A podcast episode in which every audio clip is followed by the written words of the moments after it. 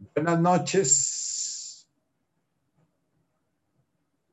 Bueno, eh, vamos a iniciar hoy con, eh, iniciamos con preguntas dentro de mi caos, porque si no después no me queda tiempo para, para varias, varias aclaraciones que han pedido hacer.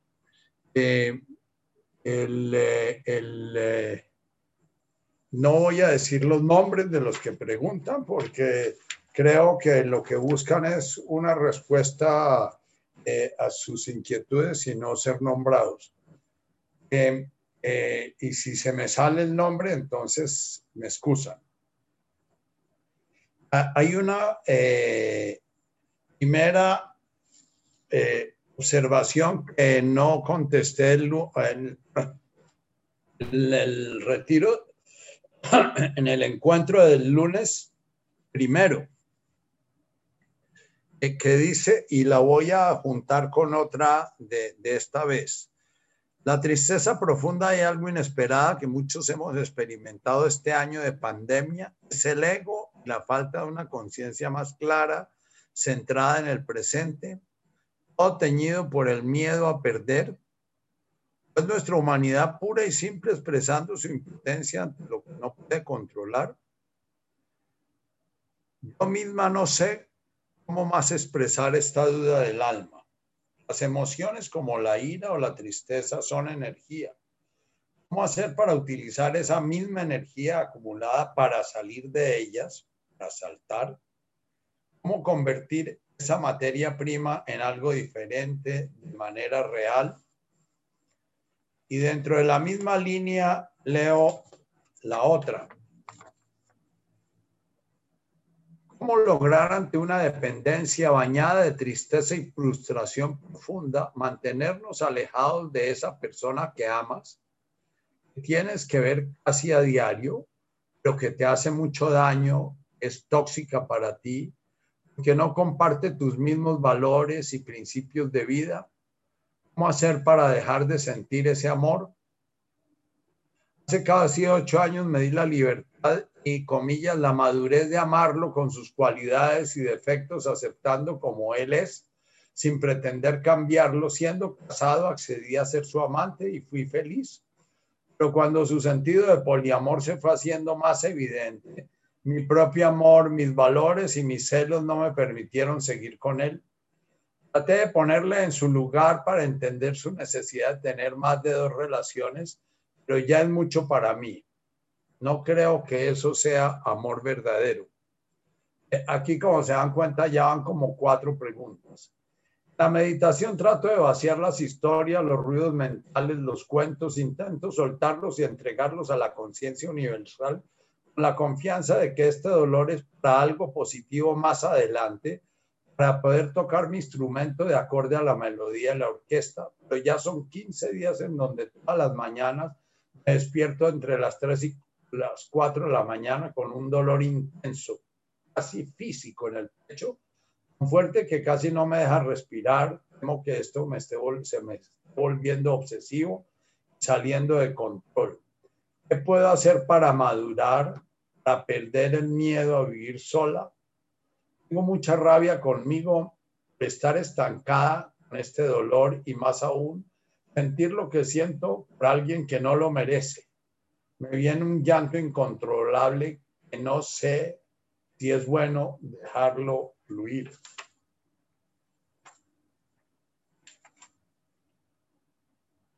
Y eh, otra observación que es el miedo a dejar de ser es ampliar.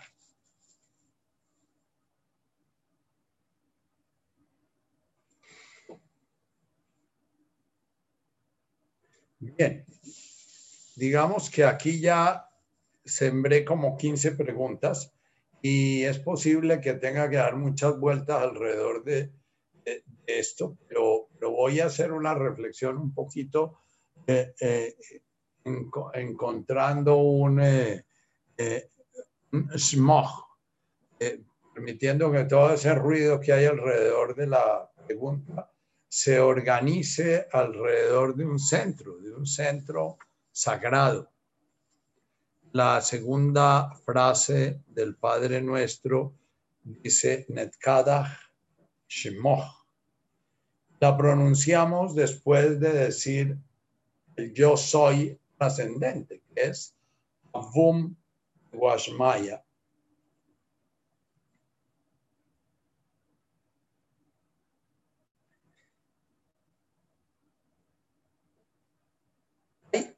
digamos que puedo añadir otra, otra pregunta. Eh, dice, los mandamientos, el más, más grande es el del amor al otro. El mandamiento es amar al prójimo como a ti mismo. Luego el punto de arranque soy yo, no el otro. ¿Cómo lo interpreta Richard Moss? No sé cómo lo interprete Richard, pero voy a hacer una reflexión sobre esto. El mandamiento realmente es amar a Dios sobre todas las cosas y al prójimo como a sí mismo. Y, bueno, eh, y más adelante dice, Dios es una abstracción. Se refiere al Dios de la religión. Bien, con esto podemos quedar completamente confundidos. y lo primero que les quiero pedir es humildad. Humildad es entender que solamente vamos aproximándonos a la comprensión y estamos aproximándonos a la interpretación de la realidad real cuando decimos yo solo sé, nada sé. Pero para llegar a, ese punto, que es el punto de la sabiduría socrática, eh, eh, eh, tenemos que recorrer todo el camino de tratar de entender lo que no entendemos. Voy a hablar un poquito del ego, porque las, todas las preguntas de alguna manera tienen relación con la forma como percibimos el mundo y con el universo que somos. Avum Guashmaya es el origen, la energía fundamental, la divinidad, la conciencia una, Dios, pónganle el nombre que quieran, eh, porque eh, lo primero que vamos dándonos cuenta cuando queremos profundizar un poquito sobre la comprensión es que las palabras no dicen nada. Cuando yo uso una palabra, eh, es un sonido que utilizo imaginando que esa representación de la realidad que yo tengo eh, que resuena con ese sonido eh, va a despertar en ustedes una representación de la realidad parecida a la mía. La realidad real no se puede comunicar, la realidad real, la única forma de, acceder a ella es experimentándola. Es cuando oímos eh, un poema hermoso, un en donde te escondiste amado y me dejaste con gemido, ese universo de símbolos escribe San Juan de la Cruz en su prisión de Toledo, va a despertar en mí una experiencia. Y esa experiencia es la realidad real que yo vivo, no la que posiblemente quiso en Toledo del siglo 13, 14, ya me olvidó en qué siglo vivió San Juan, 11 o 12, eh, no la realidad que él en ese momento estaba experimentando y que organizó en ese grupo de sonidos. El lenguaje es profundamente despistador. Hay otra serie de preguntas eh, eh, eh, que me piden aclaraciones sobre las relaciones dejar de, las realizaciones dejar de existir, los deseos reales cuáles son, karma, una serie de, preguntas sobre palabras y significados de lo que de las palabras que yo uso y agradezco mucho a la persona que me mandó toda esa reflexión sobre una serie de de, significados que le gustaría mucho que yo aclarara. Eh, después, si tengo tiempo, me pongo en el camino de ir recorriendo esos significados que me piden que aclare, porque cuando yo digo una palabra, tengo una representación en mi mente, una representación en mi experiencia y busco un sonido que de alguna manera me relacione con lo que yo estoy en ese momento comprendiendo, entendiendo o sintiendo. Entonces, primero que resuena en mí, estas dos primeras preguntas, es la profundidad, como el, como el, la cantidad de cuerpo que tienen estas dos preguntas. La tristeza es profunda, el dolor es profundo, eh, eh, y, eso da una sensación de mucho cuerpo, de mucha solidez, mucha existencia. Entonces, eh, es la primera cosa con la que me encuentro. Lo segundo con que me encuentro es con que las dos preguntas hablan de cómo podemos dejar de sentir lo que estamos sintiendo. ¿Cómo hacer para madurar, para perder el miedo, para perder el miedo de vivir sola, eh, eh, para dejar de amar a alguien que no lo merece, para eh, si ese amor es verdadero o no es verdadero. Bueno, esa ya es una pregunta más intelectual a la cual podemos hacer alguna alusión, pero...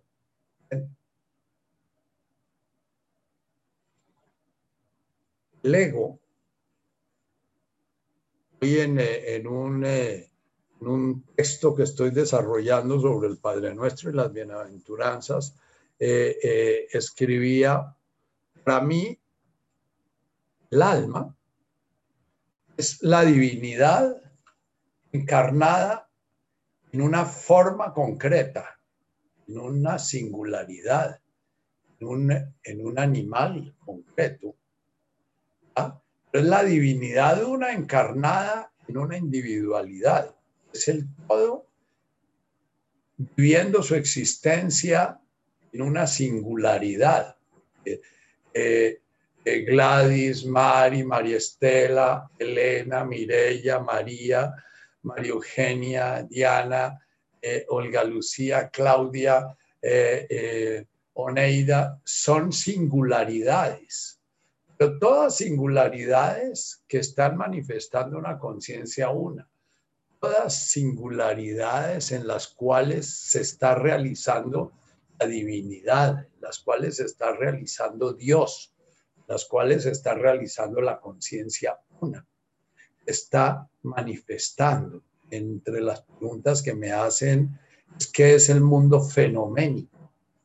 Eh, en filosofía un fenómeno es algo que puede ser percibido por los órganos de los fenómeno, entonces puede ser una energía que se manifiesta y eh, el fenómeno puede ser percibido por los órganos de los sentidos o por cualquier prolongación, como puede ser un microscopio, puede ser un telescopio, puede ser los órganos de los sentidos, que es lo que es nuestra ciencia. Nuestra ciencia es la búsqueda de poder observar los fenómenos lo mejor posible y poderlos explicar. Entonces, el alma es Dios encarnado en un fenómeno concreto. Es eh, divinita signata quantitate, decíamos en latín y decía Santo Tomás de Aquino. Es la divinidad de alguna manera enmarcada en una cuantidad, en una una cantidad específica.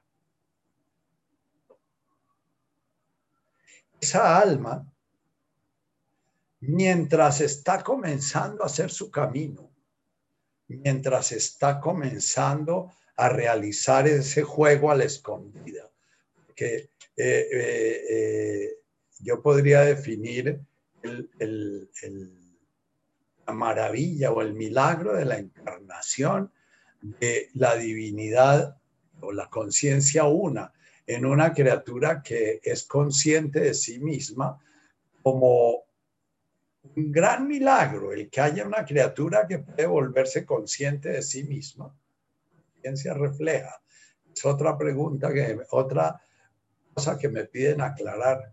Una conciencia refleja es la conciencia que me permite eh, observar a Nacho comiendo, a Nacho durmiendo. A Nacho durmiendo no, porque la conciencia refleja, se duerme cuando, eh, teóricamente se duerme cuando yo me duermo, o a Nacho caminando, a Nacho, a, Nacho teóricamente amando, pero porque la conciencia refleja, vamos a ver cómo crea imágenes. Entonces, Nacho amando realmente no puede ser observado por la conciencia refleja, sino que es experimentado por la conciencia una.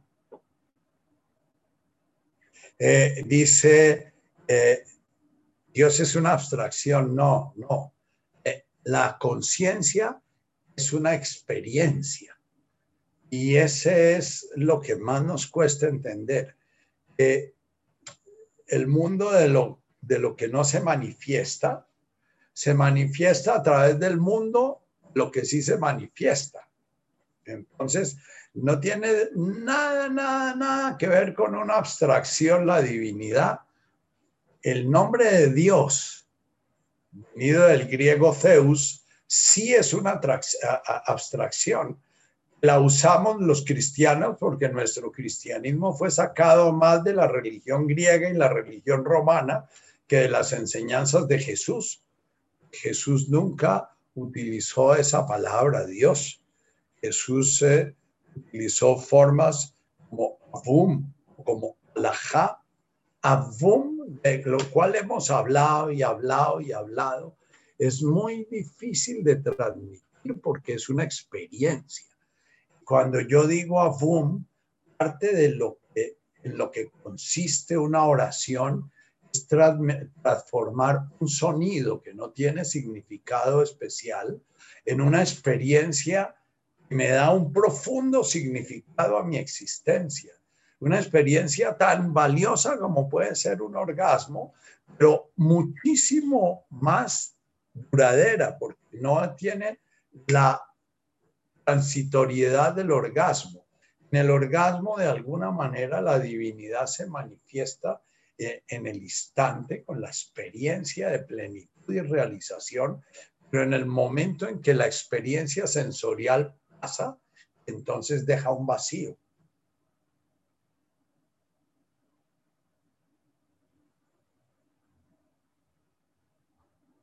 El orgasmo, de alguna manera, es un ejemplo que pongo yo para hablar de la presencia, hablar del significado, hablar de algo que da significado. Sin embargo, la mayoría de nosotros hemos perdido el significado, el sentido y la presencia en el orgasmo, porque eh, el hombre moderno, por ejemplo, tiene el mandato de cumplir un papel sexual, de cumplir un rol sexual, de cumplir una, de presentar una performance sexual él, tiene la orden y entonces hace del encuentro sexual muchas veces una tarea. Entonces no está en una presencia. Quien está haciendo una tarea y está cumpliendo un deber puede estar presente en él y entonces el que está presente en él va a vivir la experiencia de presencia.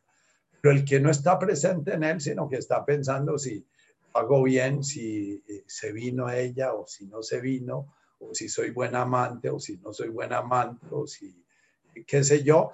Entonces, ni siquiera en el orgasmo, que como dice Osho, es como el, el rastro o la señal que dejó, la huella que dejó la divinidad en el mundo, eh, en el mundo manifiesto, en el mundo eh, los fenómenos, en el mundo de lo que percibimos a través de nuestros sentidos.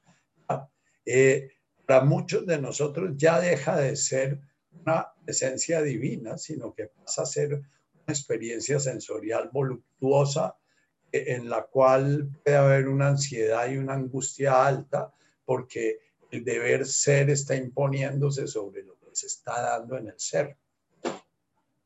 Entonces, ¿Cómo hacer para dejar de sentir amor? No es posible.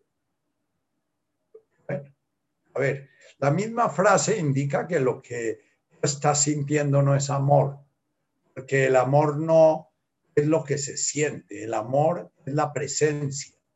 El amor, la conciencia amorosa se da cada vez que tú estás presente, te olvidas. Que tú eres tú y que el otro es el otro y que tú eres tú y hay un mundo externo y un mundo subjetivo y que tú eres diferente de él y que él no merece eh, eh, el amor y que tú sí mereces el amor. Y que ya, eh, eso que sientes tú es una gozo muy grande cuando te sientes amada, te sientes confirmada en tu individualidad, especialidad, en tu existencia separada de los demás, en tu existencia como distinta. Es la existencia que tú creaste cuando eras niña para crear una primera imagen de ti misma que te dio la conciencia de ser una persona individual. Varias preguntas me hicieron la vez pasada que toqué este punto. La persona que de alguna manera va despertando a la conciencia una, va perdiendo mucha fuerza su identificación con su individualidad. Identifica desde su conciencia su cuerpo con hambre o identifica, podríamos llamar no su cuerpo, sino sería el cuerpo en el cual está encarnada, en el cuerpo en el cual está ese, Jesús hablaba de, ina, ina, inana. Eh, cuando dice yo soy el pan de vida, lo que pone es inana, dahma, hay. Es eh, eh, el yo soy. Ese yo soy es el que está encarnándose en esa singularidad, el que está manifestándose en esa singularidad. Es la nutrición de esa singularidad, es la que le da el sentido a esa singularidad. Inana Lahmadahai. Yo soy el camino, la verdad y la vida. Es lo mismo. Inana. Yo soy el camino, es yo soy. Ese, esa conciencia una se experimenta con el ego encarnado. Entonces viene la pregunta respecto a ¿Cómo es eso de que el ego crece? El ego inicia siendo una función de la conciencia una. Se manifiesta en forma de conciencia refleja. Entonces el niño comienza a descubrir que él es distinto de su mamá. Comienza a descubrir entre los cuatro, cinco, seis meses su mamá se va y viene y él sigue permaneciendo el mismo. Eh, su mamá puede estar presente, ausente, y él sigue permaneciendo siendo. Ahí preguntaban también que cuál es el miedo a dejar de ser. El miedo a dejar de ser es algo que, lo podemos verbalizar, lo podemos sentir profundamente, la angustia que sientes tú a las 3 de la mañana que te duele el pecho y sientes casi un dolor físico, ese es el miedo a dejar de ser. Es el miedo a dejar de ser porque el ego creó una imagen de ti misma cuando eras niña, una imagen de ti misma separada de tu madre, separada de tu padre, una imagen de ti misma permaneciendo como la representación de la inmutabilidad de la conciencia una que se está manifestando en ti, ese ego comenzó a crear otra imagen que perdura en el tiempo, porque parte de, lo que nos dio el mundo, eh, el estar encarnado en un mundo eh, constituido de materia, de energía, constituido de formas, constituido de... ¿Ya?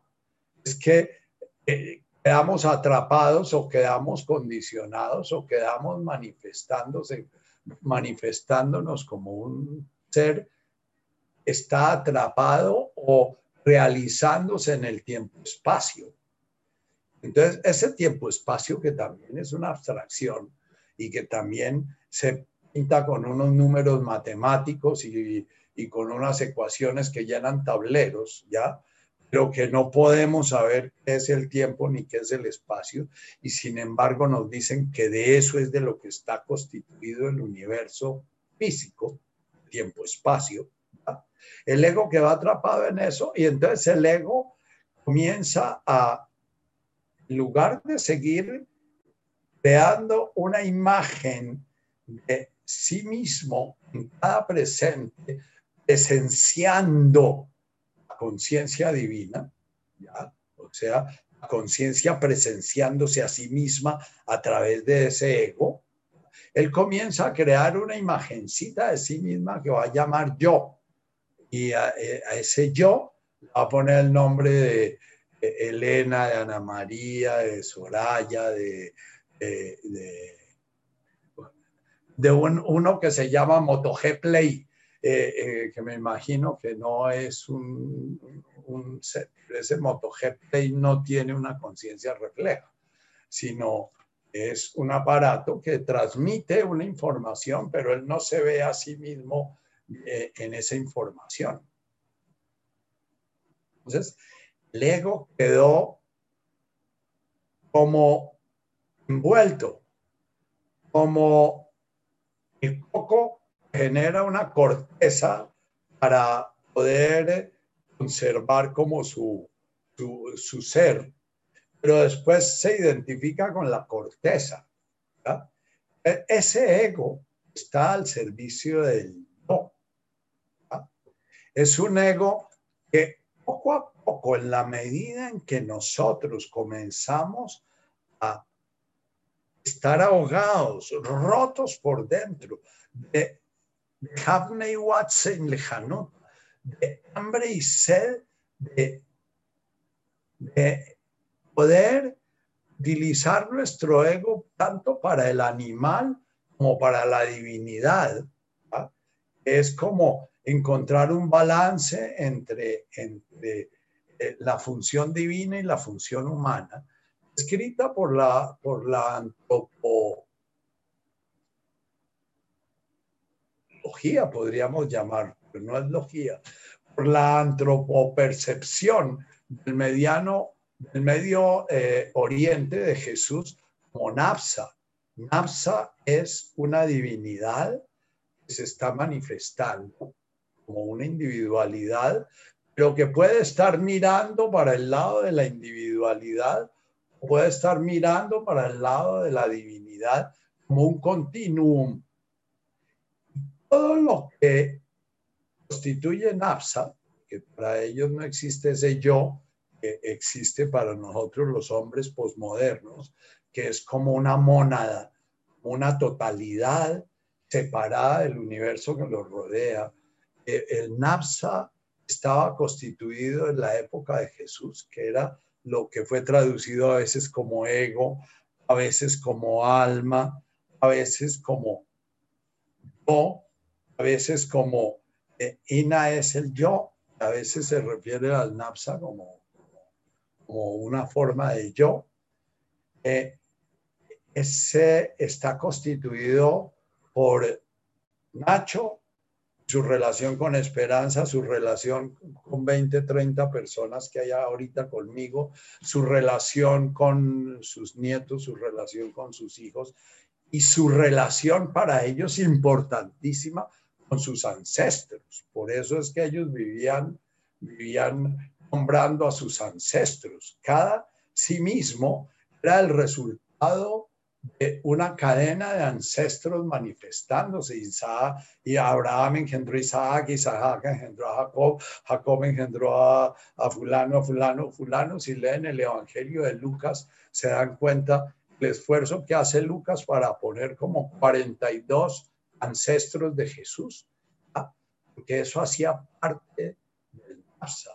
En nosotros también hace parte, pero de una manera chistosa, porque yo soy Ignacio Vergara, Carulla, y en el Vergara recuerdo a mi padre, en el Carulla recuerdo a mi madre, Delgado, Soler, a la abuela y al abuelo eh, materno y paterno, Cabal, Vidal, Carrera, Casanova, o sea, si yo quiero hacer mi árbol genealógico, puedo estar mirando todos mis ancestros, pero cuando alguien me pregunta usted quién es, yo no me estoy imaginando a mi padre, a mi madre, a, mi, a mis abuelos paternos, mis abuelos maternos, no estoy imaginándome todo mi árbol genealógico.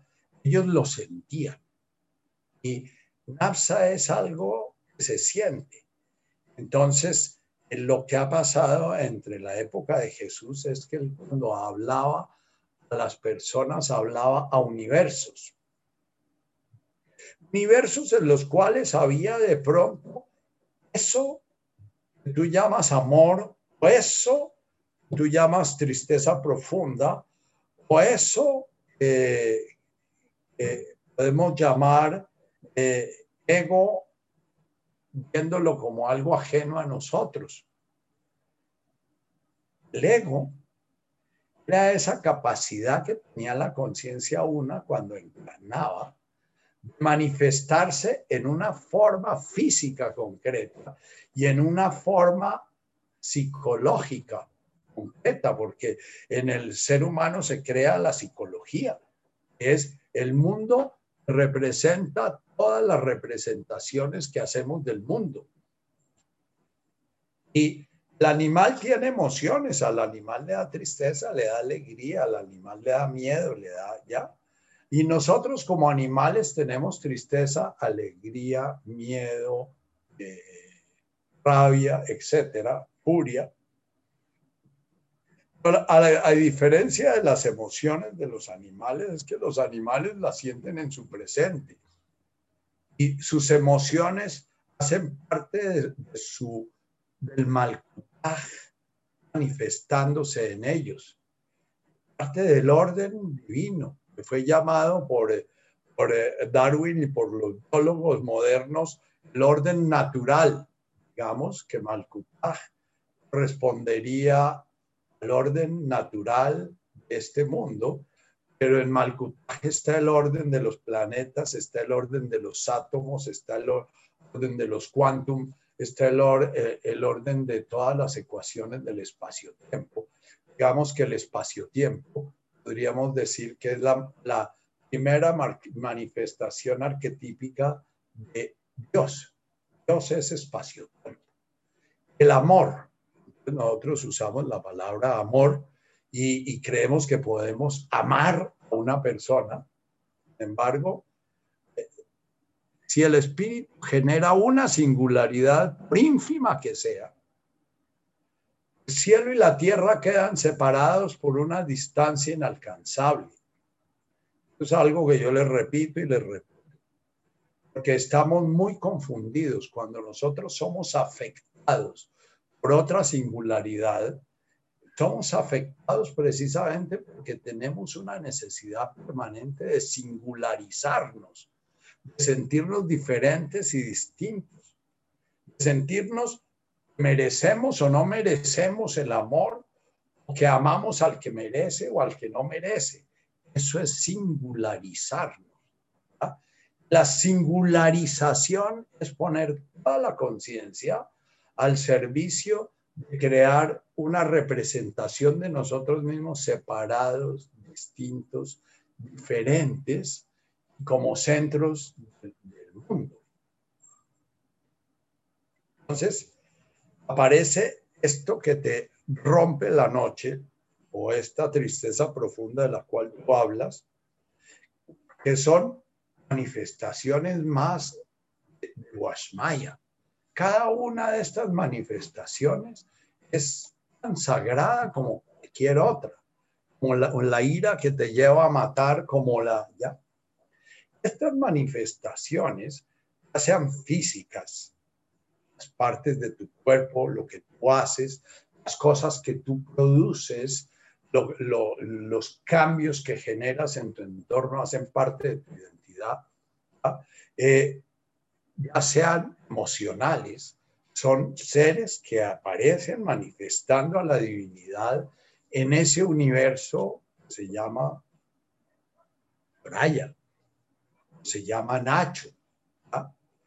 Y todo lo que Jesús nos invita a hacer a través de todo su llamado es encontrar la manera de coger ese universo opuestos, ese universo de conflicto.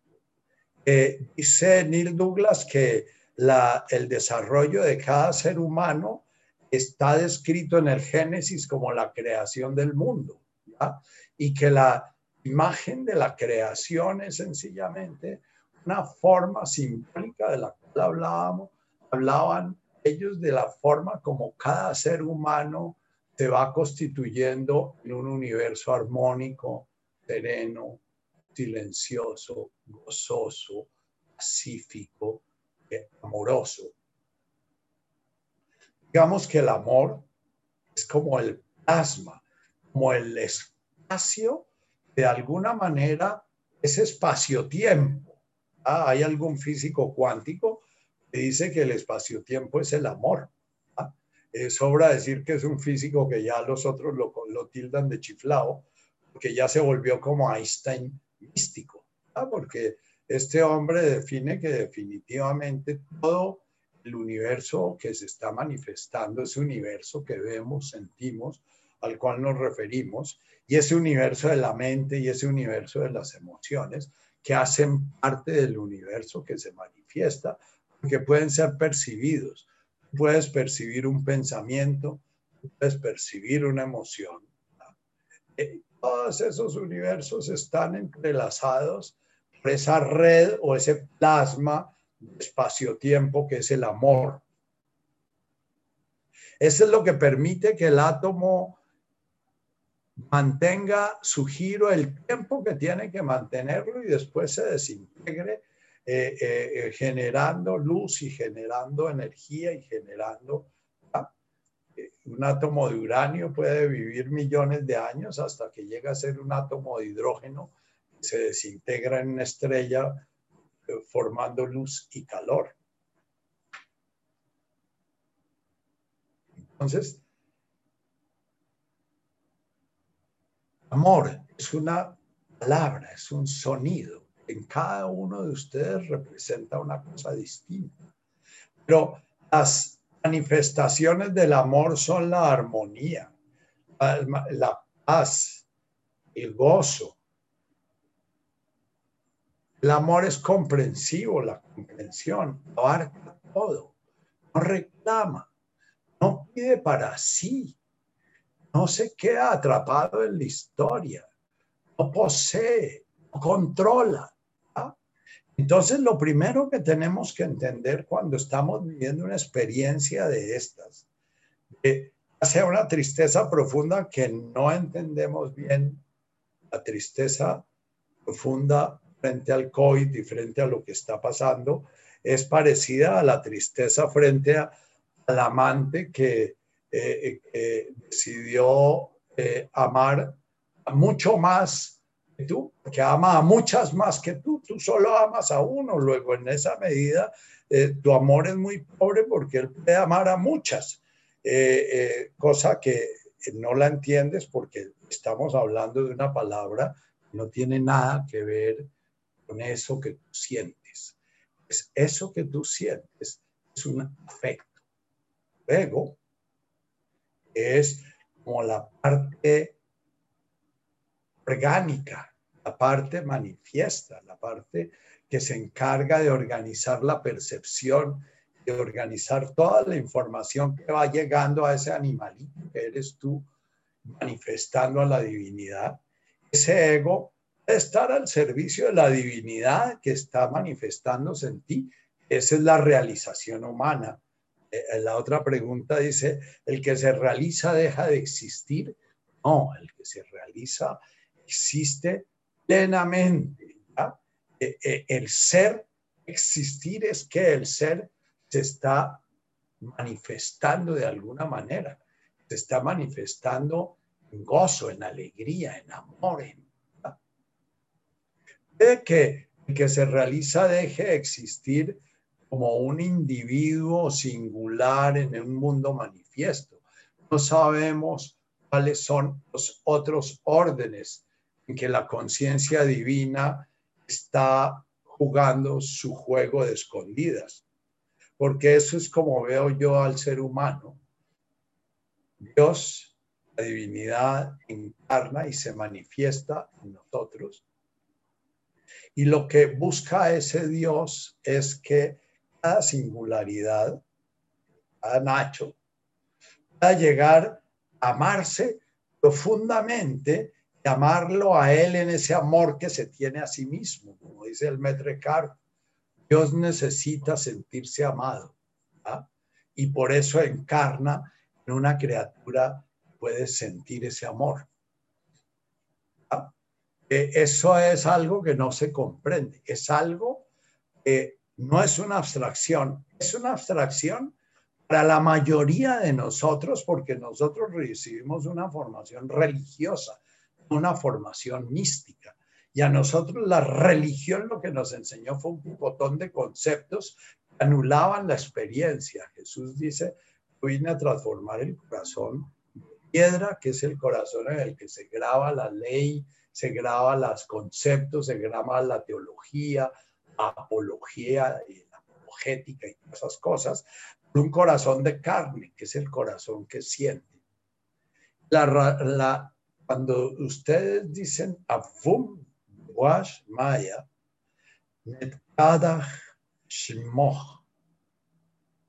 lo que están buscando es transformar ese abstracto. Yo soy la encarnación de la divinidad. Por ahora, para un hombre posmoderno es sencillamente un concepto bastante cuestionable.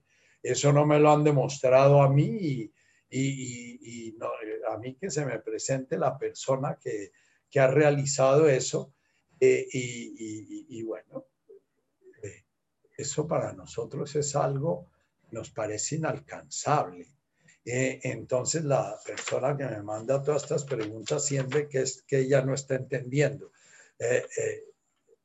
sí estás entendiendo, estás entendiendo que esto no se entiende, esto se siente pero solamente el día que tu mente humildemente acepte que no sabe nada, que solo sabe que no sabe, va a dar espacio al corazón para entender que puedo pronunciar un millón de veces Avum Washmaya, pronunciarlo las veces que me estoy duchando, las veces que estoy haciendo poco, las veces que estoy haciendo ejercicio, las veces que, ¿para qué?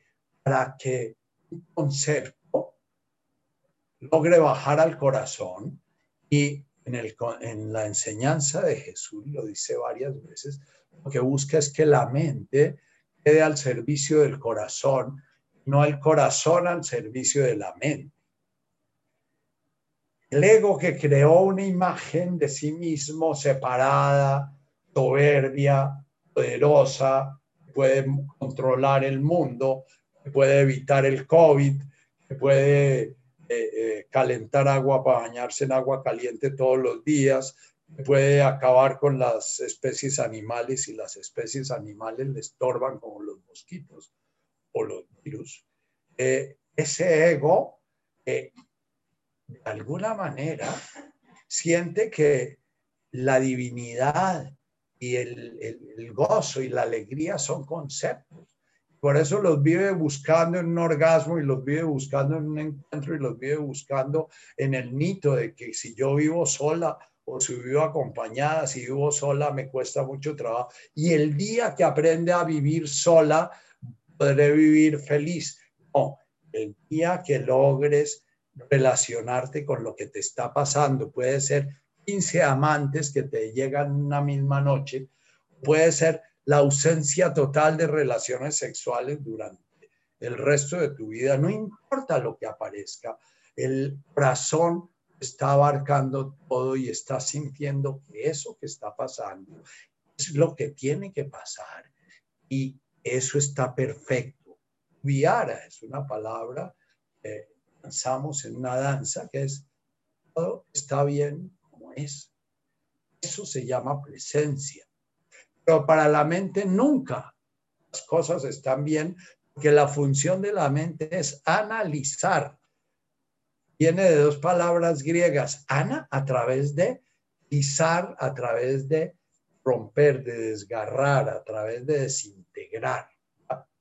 Es la mente que es un recurso que manifiesta a la divinidad. La divinidad se está manifestando en cada mente.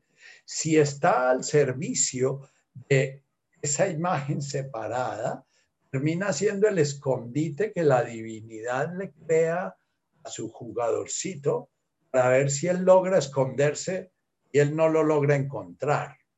Entonces, hay un concepto que tiene que volverse una realidad. Es, nosotros siempre oramos como un sujeto separado que tiene papá, mamá, hijos, hermanos, que tiene un país, que tiene, y estamos orando para que nuestro presidente o para que nuestro hijo o para que nuestro papá o para que el COVID o para que ya, que estamos orando desde nuestro ego separado a un Dios que lo vemos, volvemos también un objeto separado la creación, un objeto que no hace parte de la creación. Es un, es un creador que creó la creación y la mandó allá para afuera, como el señor Henry Ford creó el Ford 28 y lo echó para afuera. Y entonces después lo único que hace es repartir los repuestos para que sus Ford 28 sigan funcionando. Entonces, el señor Ford, eh, que crea el Ford 28 no es el Ford 28, ni está manifestándose en el Ford 28. Dios muere metafóricamente en cada vida que pasa completa sin descubrirlo, en cada juego de escondidas que no se realiza. Ahora, concepto de la gracia, también ¿Hay alguna pregunta aquí sobre la gracia? No recuerdo en dónde estaba el concepto de la gracia. El concepto de la gracia es, comillas, la necesidad que siente Dios, comillas. Porque si hablan con Advaita van a decir, no, la conciencia una no tiene ninguna necesidad. La conciencia una está plena, está realizada. La conciencia una es completamente gratuita. Pero entonces pongamos el nombre la necesidad, entre comillas, que siente el amor de alguna manera de ser descubierto y que se realice ese olvido de lo criado, memoria del criador, mirando al interior, estarse amando al amado. Esa blanca palomita, su nido ha, retornado, y, y, se me olvida el otro paso del verso, pero el siguiente verso dice, en soledad vivía, en soledad ha puesto ya su nido, y en soledad la guía a solas su querido. También de soledad de amor herido. El místico dice que la creación es producto de la soledad divina. hay caminos para llegar al despertar de la conciencia, pero Jesús era un místico. Jesús hablaba permanentemente del amor, permanentemente de su padre, pero no como si su padre fuera algo distinto de él. Él vivía diciendo, mi padre y yo somos uno. Y en el principio era el verbo y el verbo era Dios y el verbo estaba en Dios. Y a través del verbo se creó toda la creación. La creación la manifestación de ese verbo es muy difícil para nosotros que tenemos una mente analítica. Estamos rompiendo Dios de, su manifestación. Estamos rompiendo iluminado de desiluminado. Estamos rompiendo ignorante de sabio. Todo el tiempo la mente está rompiendo. Entonces, si yo estoy iluminado o no estoy iluminado. Tanto tu tristeza profunda como tu ira. Son energía, cierto, son manifestaciones divinas. Tanto tu dolor en el pecho como tu ira, como tu sensación de profunda frustración son energías y son energías que hacen parte de un universo singular. Dios se encarnó en ti para vivir un juego que solo juega en ti. Ese juego singular que solo juega en ti no hace que tú seas un ser separado, distinto y diferente del universo. Hace que sencillamente seas una, un juego específico de la divinidad. Y el reto, la gracia es que la divinidad te llama permanentemente a través de esos jalonazos, de eso que tú sientes como amor. Lo que pasa es que tú crees que es el personaje poliamórico el, que te está jalando y lo que te jala es de Hafney Watson Hanuta. Bienaventurado aquel que tiene hambre y sed de encontrar ese equilibrio, de ese encuentro que se da entre el napsa y la divinidad. Ese encuentro que se da cuando Dios logra encontrar a su criatura, su criatura logra encontrar a Dios. Eh, todo esto es metafórico, todo esto es visto desde una conciencia que rompe, no de una conciencia que integra. Por eso el camino del despertar no se puede hacer desde la mente desde el único sitio desde donde se puede hacer es desde el corazón. Cuando ustedes entran a un sitio, entran con el corazón despierto, ese sitio los acoge. Y lo que los acoge no es la biblioteca más el cuadro, más lo otro, más lo otro, más lo otro, más la cortina, más la ventana puesta de esta manera, más el cuadro de aquí, más el cuadro de allá. Lo que los acoge es la totalidad. Eso es el amor. Si ustedes entran con mente de, arquitecto o entran con mente de hombre moderno, entran y entonces ven que la luz no incide bien y que entonces de tal manera o que tal vez es muy frío, es oscuro, o que es patatí, que es patatá, o que vale 12 mil millones de pesos y entonces tendría que ser así, o, sea, o que tal cosa. Cuando ustedes entran a un sitio desde su mente, nunca están satisfechos cuando se sientan frente a un plato desde su mente, nunca están satisfechos. Cuando los pica una pulga desde su mente, nunca están satisfechos. La pulga es un ajeno que está entrando en su mundo individual, violando su espacio individual y generándole un daño y afectándolo, por lo cual es necesario matarla. Eh, si la pulga los pica y ustedes están en el corazón, van a vivir una experiencia que puede ser una experiencia de despertar. Cuando Richard habla de su despertar en la mariposa negra, él estaba viviendo un estado de angustia muy profundo. Si quieren pueden leerlo en su libro, es muy bello ese libro porque es el Richard místico. Eh, eh, y una mariposa vino y se le puso en la frente y su conciencia se transformó completamente. Sobra decir que cuando él ya comienza a describir su conciencia transformada, comienza a hablar es un poeta. Un poeta se caracteriza porque las palabras no dicen lo que la palabra dice. Un poeta se caracteriza porque lo que dice no es lo que dice. Lo que dice es tratando de decir lo que está sintiendo. ¿Por qué pues has llegado a que este corazón no le sanaste? Y puesto que le has robado, porque así le dejaste, no tomas el robo que robaste.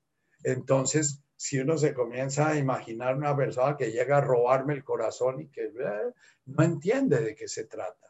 Eh, el poema es poético en la medida en que la palabra pierde su cualidad de ser un símbolo que comunica ideas y y pasa a ser un sonido que despierta una experiencia vivida. Amor experiencia.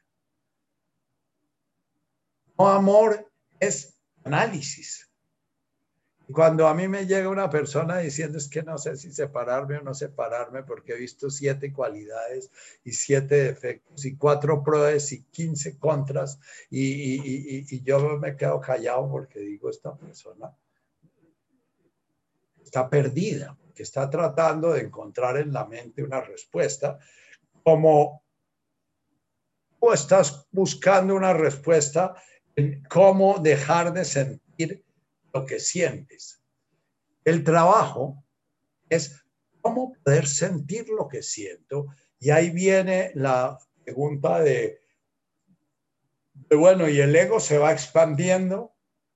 Sí, el ego es una criatura y como el universo, aunque los físicos digan que no es posible, es infinito.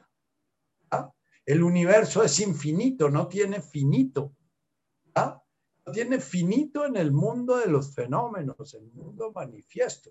Siempre va a haber algo más allá y eso es, una, ah, eso es un, algo que se pregunta el niño. Bueno, y una vez que se acaba, detrás de lo que se acaba, ¿qué es? ¿Cómo es la nada?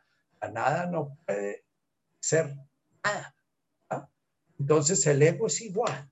El ego, el ego que se va expandiendo y el ego que está reconociendo su divinidad, eh, lo llamamos el alma. Y eh, por eso toda la literatura que tenemos en nuestro cristianismo habla de que el alma es una chispa divina, ¿no?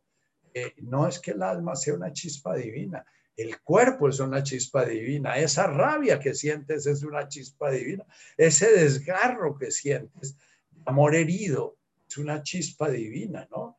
Es perfectamente recitar a San Juan de la Cruz, donde te escondiste amado y me dejaste con gemido.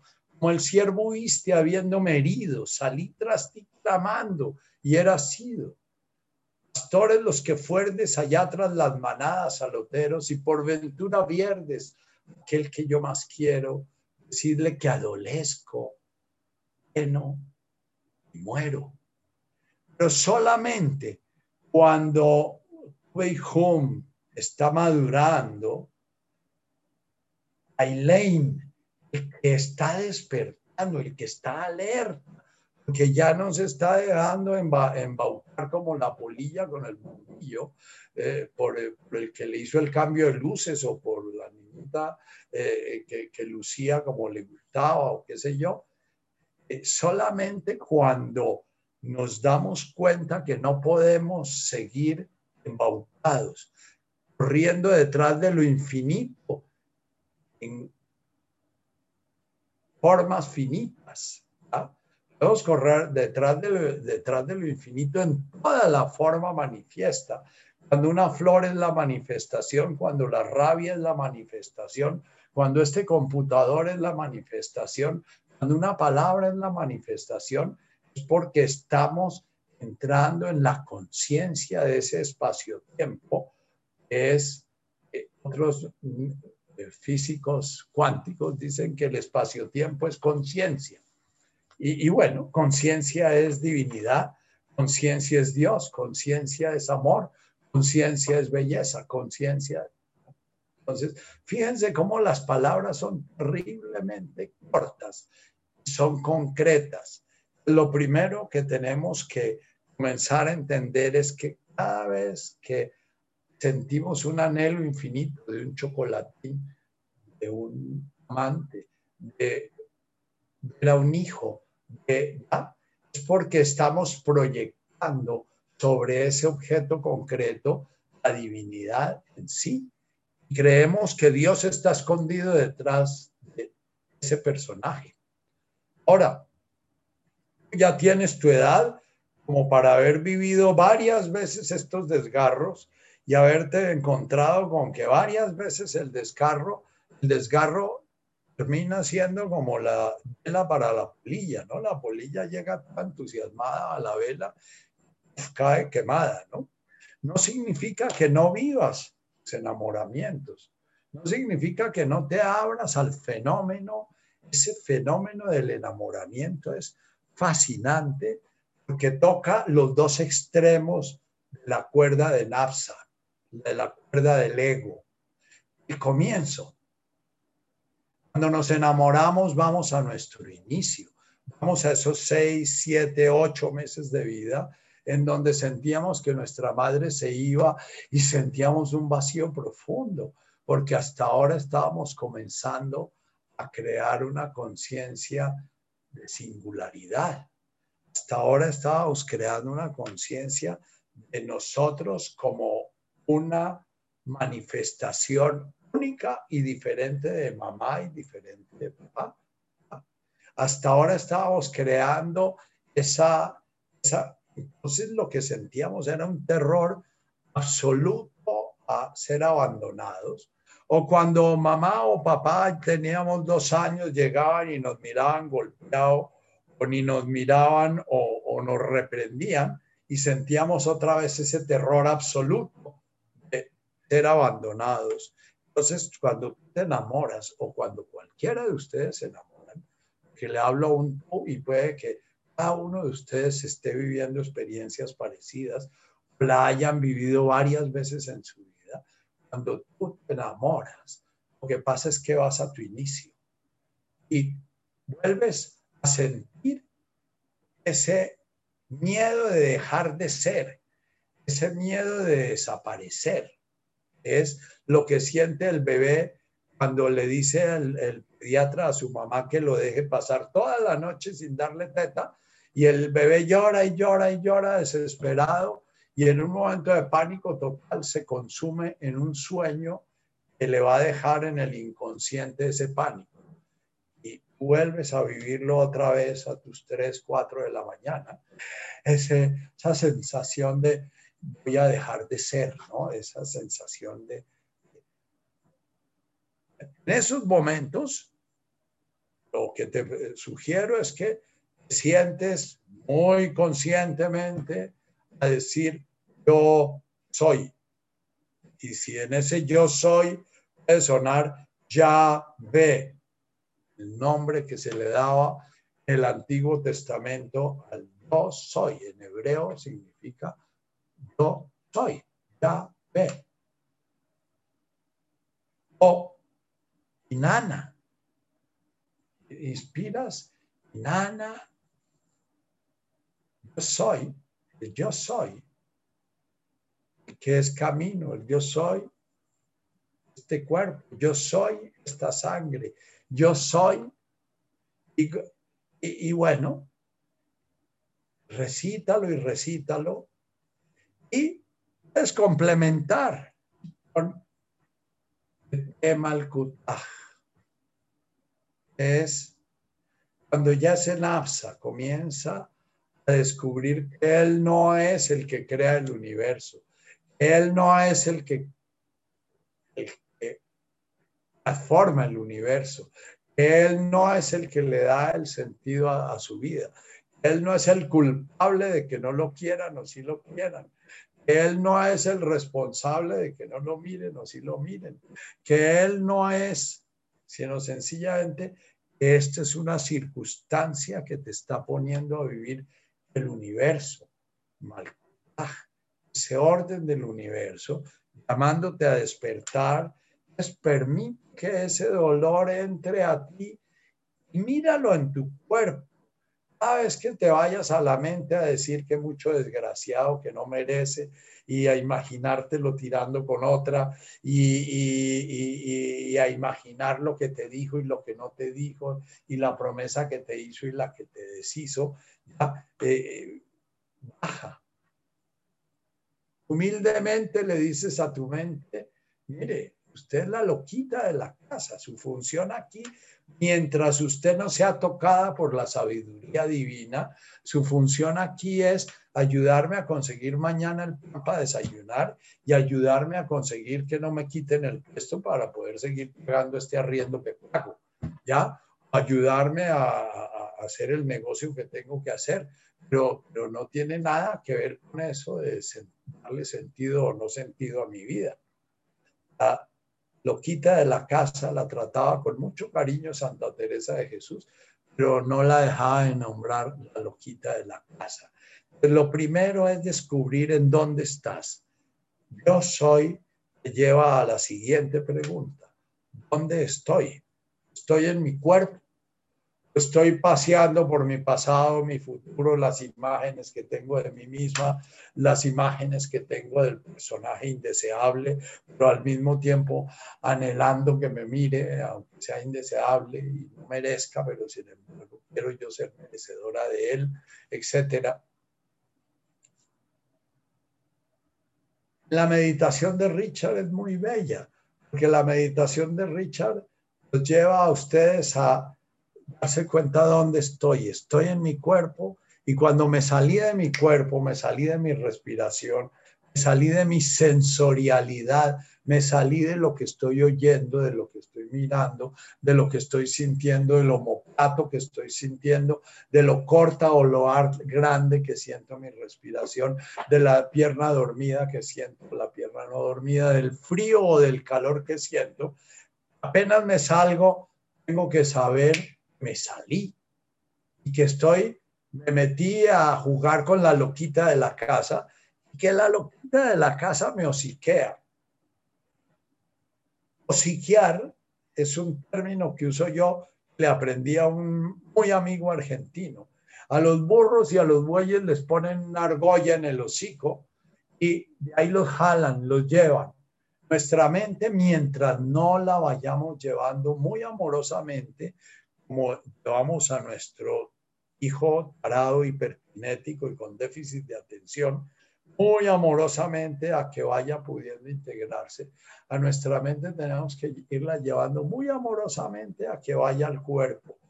Una y otra y otra y otra vez. ¿Cuántas veces, decía Jesús, debemos perdonar? Vamos a ver en... Y bueno, nos fue mucho tiempo.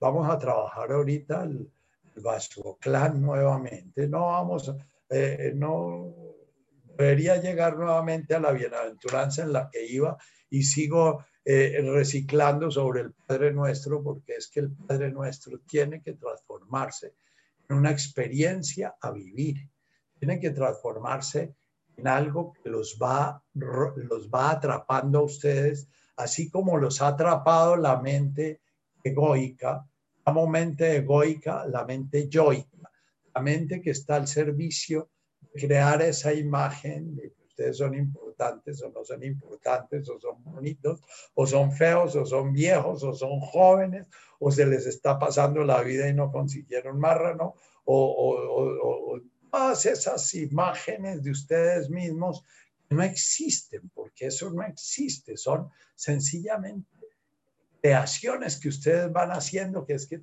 se los maltrataron, que es que los ofendieron, los humillaron o que entonces en el futuro y que cuando estén viejos y que patatí, patatá.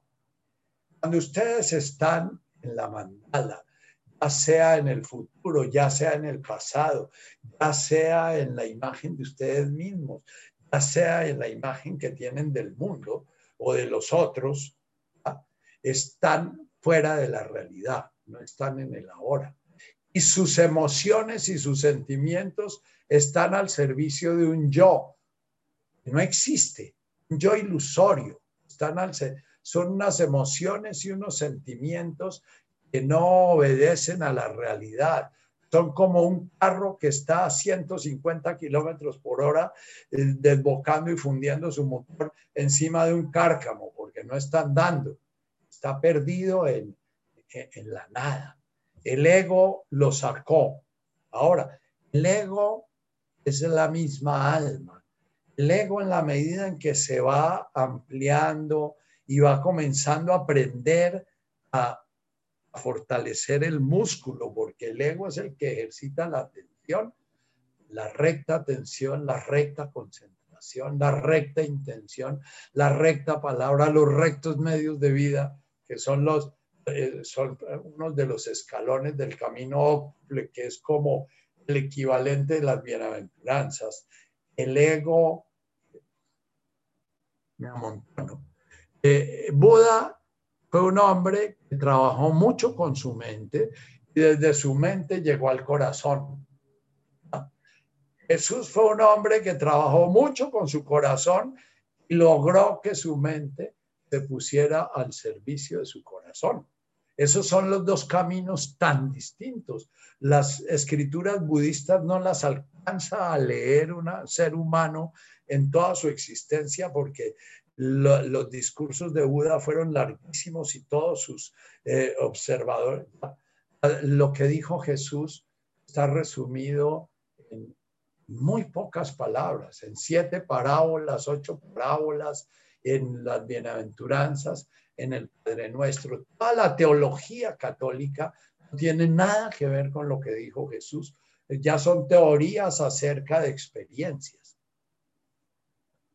Eh, si ustedes se ponen a leer Master y Johnson o Friedman y Kaplan, no van a mejorar su capacidad orgásmica aunque ellos tengan textos y tomos y tomos acerca del orgasmo y del reflejo del orgasmo y la capacidad orgásmica y todas esas cosas. El orgasmo es algo que se da si ustedes logran estar en presente con su mente al servicio del corazón, no con el corazón al servicio de la mente, ni el pene al servicio de la mente. Eh, el órgano sexual del hombre moderno, decía por ahí un personaje sexólogo, no es el pene, sino el cuerpo calloso, el cerebro. Y muchos dicen hoy en día que el, órgano sexual por excelencia del hombre moderno es su cerebro. Por eso hoy en día la sexualidad masturbatoria, pornográfica, es más abundante que la sexualidad real. Porque esa sexualidad es una sexualidad del cerebro. Entonces, hago estas digresiones porque permanentemente me voy dando cuenta que lo que yo digo posiblemente no ha conectado con lo que... Lo único que podría conectar realmente es el silencio. Cuando eh, eh, Neil Douglas o Richard o, o Anchin inician sus meditaciones con silencio, es porque nos están hablando de cómo hay que entrar por ahí. Yo todavía soy muy carretudo y entonces eh, me preguntan cosas y se me alborota mi loca de la casa. Pero si todo lo que he dicho lo pueden resumir en hay que silenciar la mente, porque la mente siempre nos lleva a comprender lo único que sabemos es que no sabemos nada comprender que solo sé, que nada sé. La mente no es la que nos va a llevar a la comprensión, sino que la comprensión nace del corazón. Ahora, ustedes dirán, pero Buda tenía una comprensión infinita y yo oigo a Espira y yo oigo a Francis Lucille y ellos se ve que tienen una comprensión y se comunican desde la palabra. Sí, ustedes si oyen esos personajes, van a dar cuenta que todo el tiempo les están hablando como Buda en sus últimos tiempos. Todo lo que no deben leer, de todo lo que no deben oír, de todo lo que no deben hablar, de todo lo que no. De cómo la palabra debe llevar al silencio. Entonces, si toda esta digresión es llevarlos a ustedes a un poquito de silencio, entonces, tanto tu tristeza profunda, rabia, como tu desgarramiento en el interior, tu rabia y tu tristeza, van a volverse sencillamente una experiencia, experiencia sensorial. Que todo lo que tienes que hacer es mucho cariño estarte enfocando ahí, cuando la mente vuelve y se dispara, vuelves a tu cuerpo. Y si necesitas ponerte a hacer unas flexiones y en las flexiones decir yo soy, yo expiras, soy, expiras, yo soy, yo soy. ¿Dónde estoy? Si eso lo necesitas hacer, ponerte a hacer unas sentadillas, o ponerte a ir a trotar yo soy, yo soy. Soham es un mantra que quiere decir lo mismo, es yo soy. El yo el yo, diría Jesús.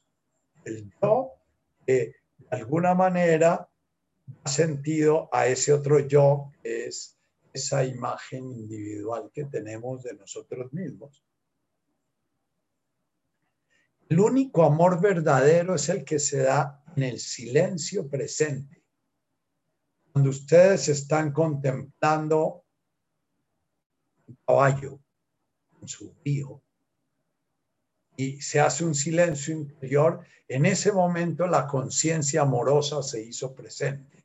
En ese momento el ego estaba al servicio de esa imagen de ustedes separada, permitió una grietica la cual se, entró el amor. Y el amor es al caballo. No, el amor no es al caballo. El amor es la conciencia que se da cuando tú estás frente al caballo y sientes un gozo de existir. Eso es amor. Y no es el caballo el que te lo despierta. Es la conciencia. Tú eres amor. Lo que pasa es que el caballo es una circunstancia tu ego no logra agarrarla para irse de la realidad. Si en el momento en que aparece el caballo tú no ves el caballo ni sientes el caballo, sino que piensas que ese es un caballo que valdría la pena comprar, pero que están pidiendo mucho por él y que de golpe no da el salto adecuado porque lo viste saltando, ah, se desapareció el amor, porque ese caballo no está siendo mirado los ojos del corazón. Jesús varias veces habla de que teniendo ojos no ven, teniendo oídos no oyen, a eso se refería Jesús. Yo vengo a que para que teniendo ojos puedan ver y teniendo oídos puedan oír, para que puedan despertar, para que su corazón pueda volverse un corazón que siente. El hombre moderno ha echado para afuera su corazón. Eh, en mi propia vida he tenido que hacer mucho trabajo para despertar el corazón, pero lo primero que tuve que hacer fue descubrir que mi corazón estaba dormido. Mi corazón obedecía a la cabeza y era unos celos infinitos y era una posesividad y un control y me desgarraba sintiendo que, eh, eh, que, qué voy a hacer si yo soy el enamorado y cantaba las rancheras y los boleros y siempre sentía la otra era tóxica para mí, o que la otra no me quería como debía quererme, o que la otra era inalcanzable para mí, o que la otra era, qué sé yo, eh, y, sufría y sufría y sufría hasta que comencé a tomarme muy en serio, entender que tenía que despertar al amor. Eh, de el amor. La pregunta, eh, eh Crecer el amor es que el ego cada vez abarque más, que cada vez en cada presente me sienta más presente, que cada vez en cada presente haya menos motivos para ausentarme y que si me sirvo mi platico de arroz, sienta una gratitud infinita por ese platico de arroz ¿ah? y pueda sentirme realizado, que me salga al lado la película que vi ayer los niñitos, 70 millones de emigrantes africanos que pasan unos trabajos indecibles para saltar unas vallas y que los matan y que los no sé qué, y entonces aparezca la terrible toxicidad de la culpa diciendo yo comiendo aquí tranquilo este arroz y tanta gente muriéndose de hambre porque eso es de lo más tóxico que nos enseñó la religión. La culpa es la emoción más tóxica existe porque es la principal madriguera del ego. El mayor enemigo del amor es la culpa. La culpa, la culpa porque la culpa encubre el miedo. El niño chiquito cuando sentía pánico de no ser amado, sentía pánico de, de ser atropellado, hacía culpa.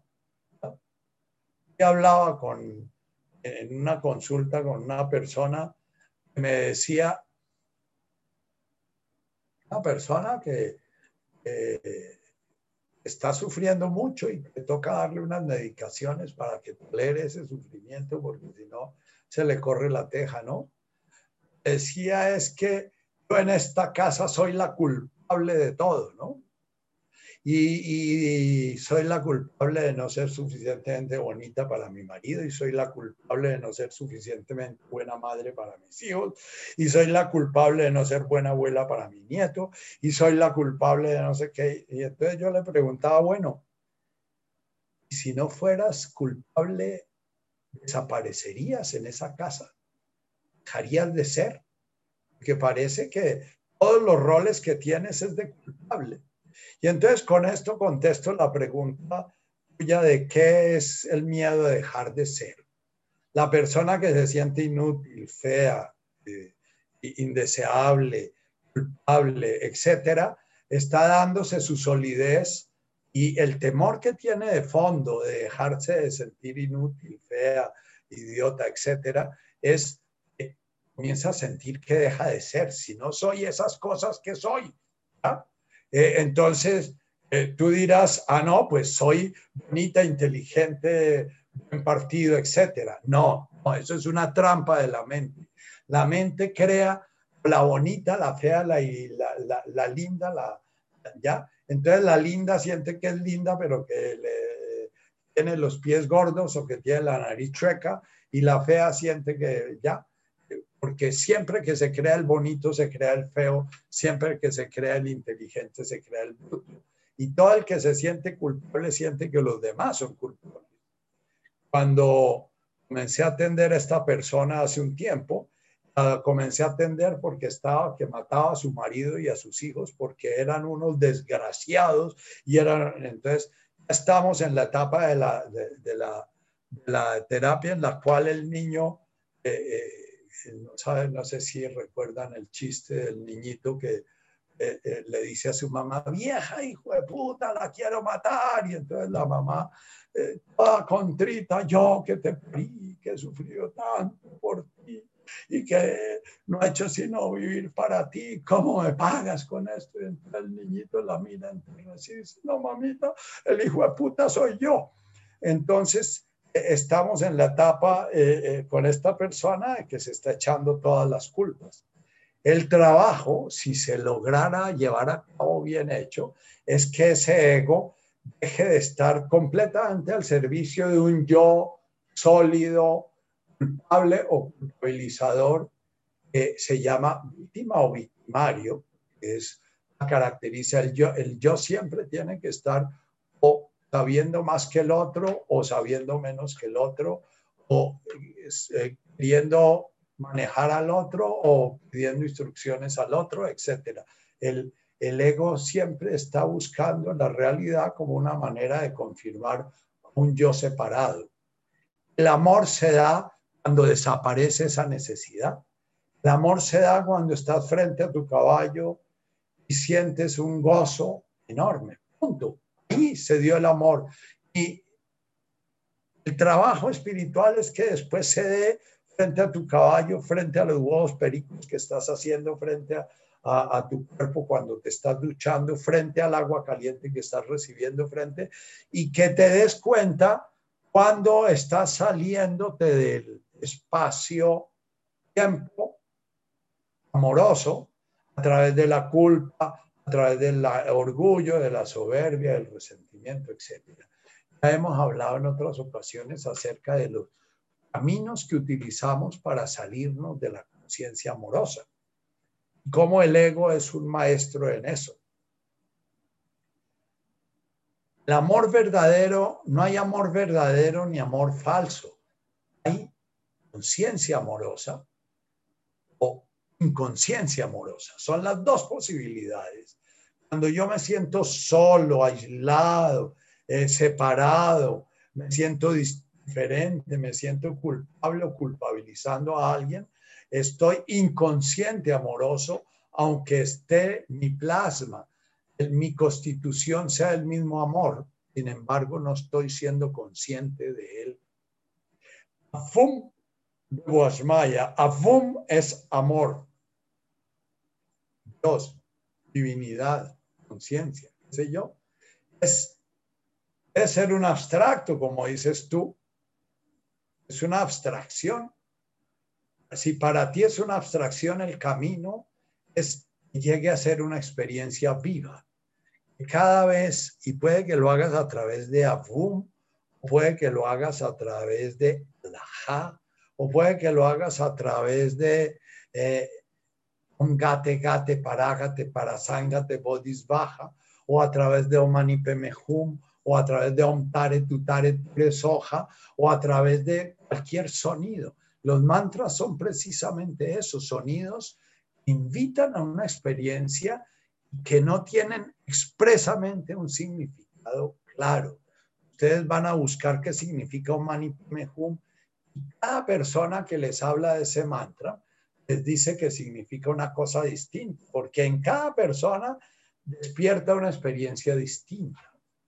Entonces, digamos que el Padre Nuestro es nuestro gran mantra de los, de los que nacimos en un espacio-tiempo en el cual las enseñanzas de Jesús distorsionadas nos llegaron por la religión y entonces Jesús un día nos comenzó a llamar la atención mostrándonos que lo que nos decían que decía no era lo que decía y comenzamos a sentir que algo nos tocaba.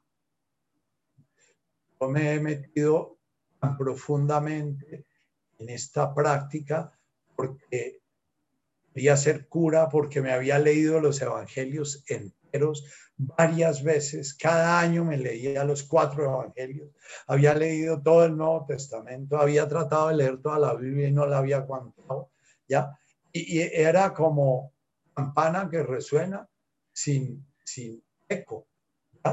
¿Por qué? Porque no me sonaba. Y de golpe comienzo a, a, oír esto y comienzan los textos que me había leído 80 veces a tener un significado, comienzan a generarme una experiencia. Cuando oigo la parábola de los talentos y que el que enterró el talento y el que no lo enterró y el que lo produjo y el que no lo me hace, me llevan a vivir una experiencia. Y no la experiencia de que el que tiene mucho se le dará más y el que tiene poco le será poco que tiene le será quitado y eso como es de injusto y entonces el reino de Dios es injusto, entonces Dios es injusto porque y entonces oh, qué misterio espantoso es este de la existencia, porque la mente no puede entender ni puede abarcar el misterio de la existencia. La mente es un órgano de los sentidos. La mente es el sexto sentido, es como el ojo. El ojo no puede ver todo el universo. El oído no puede oír todo el universo. La mente la ven los, en el oriente, la ven como un órgano de los sentidos más. Nosotros fuimos los que le dimos un carácter de alma o le dimos un carácter de divinidad a la mente el iluminismo. Entonces, Metkadach Shimoch es que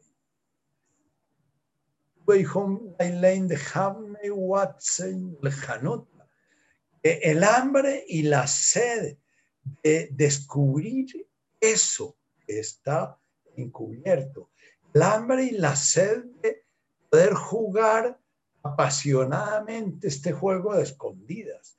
El hambre y la sed de despertar antes de morir. El hambre y la sed de encontrar ese Dios en ese juego que me plantea. Yo planteo las bienaventuranzas como unas reglas de ese juego, del juego de las escondidas, en donde en cada bienaventuranza Dios nos va diciendo, está caliente si hace tal cosa, está muy frío si está en lo otro, como esos juegos de fríos y calientes que juegan las mamás con sus niños chiquitos. Les esconden una cosa y frío, frío, frío, caliente, caliente. Pues, la, experiencia mística hace que ese desgarro que tú sientes en tu corazón a las 3 de la mañana se vuelva una vía de clamor, en dónde te escondiste, amado, y me dejaste con gemido. O sierva herida, salí tras ti clamando y eras ida. No quieras enviar de ti más mensajero que no quieren decirme lo que quiero. Todos cuanto pasan de ti me van mil gracias refiriendo y todos más me llagan. Quédame doliendo. No sé qué quedo balbuciendo. Eso es lo que uno queda sintiendo cada vez que uno trata de encontrar a Dios en una criatura singular. Fuera del presente. Fuera del presente es que si se da un encuentro realmente amoroso con otro ser humano, se da en el puro presente, no se da para el futuro ni para el pasado, ni voy a ser solo tuya ni solo tuyo, y, tú eres la más maravillosa o eres el más maravilloso. Nada de eso tiene que ver con el amor. Pero eso que se siente cuando la mirada del amado nos toca, que se siente en el corazón y que en ese momento se olvida todo, eso es amor. Lo que pasa es que nos despistamos cuando creemos que es el personaje o la personaja a que nos lo despierta. No, eso está en nosotros y es despertado en ese encuentro. Les decía, el enamoramiento toca el comienzo y toca el final, porque en el instante que se da el enamoramiento, se da la eternidad de la presencia del amor. Entonces, el final, realmente cuando despertamos, comenzamos a sentirnos enamorados de todo. Comenzamos a sentir gusto de ver un gusto de ver el partido de tenis entre el principiante el otro principiante y uno mira ese partido como si fuera entre dos campeones. Comenzamos a sentir gusto por la orquídea que ya está feneciendo. Comenzamos a sentir gusto por el computador que nos permite comunicarnos comenzamos a sentir gusto, ese gusto de estar aquí presente en esta circunstancia se llama el espacio-tiempo del amor, es el presente. ¿Ah? Las emociones profundas, tristeza, para mí son muy valiosas porque son de Hamney Watson Lejanut. Nos hablan, es un dolor de ausencia nos duele en su presencia el tenerlo que perder. Ya dice, eh, eh, dice el, Rafael Pombo en sus horas de tinieblas. Le recomiendo, recomiendo para entender cómo es la tristeza profunda que se lean las horas de tinieblas de Rafael Pombo. Es ese alarido de la criatura reclamándole a Dios el, qué es Dios y por qué lo puso a jugar un juego que él no pidió. Es, esa es un misterio. Y cuando estamos en esa postura de profunda rebeldía, estamos conectados con nuestro corazón. ¿ah? Y es mucho mejor estar conectado con el corazón, estar conectado con la cabezota. Antes de ir a nuestra meditación porque hoy para, para poder redondear un poquito estas preguntas con nuestra oración. Hemos pasado por el tema es yo ya no voy a buscar a mi amante, ni voy a buscar a mi amada, ya no voy a buscar la soledad, ni buscar la compañía. no, no, yo voy a estar permanentemente presente en cada presente para ver cada presente cómo me está invitando al amor. En cada presente, cómo se está manifestando la divinidad, tanto en mi cuerpo, en mis sentidos, en, que me rodea, el perro, en el caballo que se relaciona conmigo, no en mi caballo, ni en mi perro, porque cuando es mi perro y mi caballo, ya son unos aderezos del el yo, es como un árbol de Navidad fantasma, lo llenamos de aderezos, de mi perro, mi caballo, mi mujer, mis hijos, mi perro, etc. Entonces, eh, esos aderezos le dan solidez y de eso se encarga el ego al servicio del yo. Por eso, la relación de pareja es un aderezo que es como la estrella de Navidad encima, ¿no? Da una solidez grandísima. Sin embargo, es tan ilusoria como cualquiera otro de sus aderezos. Entonces, de malcutaje es decir, como solo sé que nada sé, tampoco sé qué es lo que me sirve y lo que no me sirve, tampoco sé qué es lo que es acertado y lo que es errado, tampoco sé qué es lo que me conviene ni lo que no me conviene. No es desde la cabeza, desde donde va a partir mi acción, es desde mi corazón. Está presente, voy a ver qué me está pidiendo el corazón. Y si me pide chocolatines, si me pide dulces, si me pide de andar galgueando, entonces voy a preguntarme cuál es el vacío que estoy sintiendo. Estoy llenando con chocolatones y galgueando. Es la inquietud que se está dando en mí en este momento. Porque esta inquietud puede que me, está, me esté hablando de algo que la realidad me está proporcionando para este juego de escondidas con Dios, para este despertar. Y, si es eh, de golpe una singularidad que se me atraviesa por ahí, como, como eh, el bikini que le, quita, que le quita Mafalda a su papá en la playa de, la playa de allá en Mar de Plata, ¿no? No sé si veían esos cuentos de Mafalda, su papá en vacaciones que el papá de golpe quedaba estaciado y ella iba y le sacaba un bikini de los ojos, ¿no? Eh, si es eso, es preguntarme, bueno, esta belleza, qué sensación me está produciendo, cómo está mi respiración, cómo está este universo que manifiesta la divinidad frente a ese estímulo concreto. Estoy comenzando a querer cogerlo, estoy comenzando a crear en mi mente fantasías poseerlo, fantasías. Estoy creyéndome la ilusión de que esta sensación expansión me la crea ese objeto o estoy reconociendo que esa circunstancia concreta me está despertando la conciencia amorosa como me la despierte el árbol, un sol naciente o un trueno con un rayo muy fuerte. Y cada una me despierta de una manera distinta la conciencia amorosa. Al principio, fracciones, Después, poco a poco, se va volviendo un poco más permanente esa presencia amorosa. Bueno, vamos a entrar un poquito en el Nehuesibiana, de Washmaya, Barajab, que es donde la oración termina, el final, el, el, qué es lo que se va a realizar.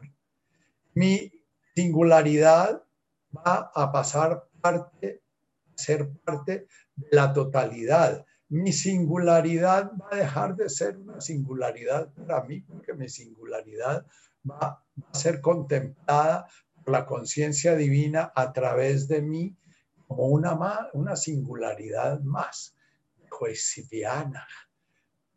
Esa unión, ese nafsa, descubre esa línea la llama Hogma o sabiduría sagrada, la llama el aliento divino. Esa línea está presente desde que nacemos hasta el momento en que morimos. Esa línea nos lleva a descubrir que entre Dios y nosotros no hay ninguna diferencia. Entre Dios y nosotros, aunque eso sea un concepto, recitar y recitar y recitar y entregarnos y decir mil veces tema al que se haga tu voluntad y que yo pueda permitir que tu voluntad me transforme. Y es el coronavirus que me mata, pues que muriendo al despierto, eh, lo que sea. Pero tampoco lo correcto es ir a buscar el coronavirus ni evitar el coronavirus, ¿no? Eso lo, el budismo es muy claro con que ni apego, ni aversión, ni amor, ni odio, ni elección, ni rechazo. Eso no se entiende con la cabeza, eso se entiende con el corazón. Ustedes están presentes, no hay ni amor ni odio, hay amor. Amor ni odio es mi sentimiento de rico cogerlo y, y apropiármelo. Odio es rico matarlo y quitármelo de encima. Poder llegar con la piquiña que tengo en mi mejilla en el momento de meditación, centrarme en esa sensación y buscar ese estado de ni amor, ni odio, ni elección, ni rechazo. No es bueno ni rascarme ni no rascarme. Eso no lo entiende la cabeza. El adormecimiento de mi piel buscar ese estado de ni elección ni rechazo, ese estado de ni amor ni odio, ese estado de ni amor ni odio es el estado del amor. En el corazón. Vamos a cerrar nuestros ojos. Respirar profundo, sintiendo expandirse nuestros pulmones. Respiramos suave, relajado, soltándonos. Respirar es como el nacer. Respiramos profundo, sentimos la presencia, sentimos que es inspirar la danza divina realizándose en nosotros. Pero siéntela en cada sitio de ese universo sensorial. Al expirar, siente cómo se expande existencia, singularidad se, riega, se esparce en todo el universo.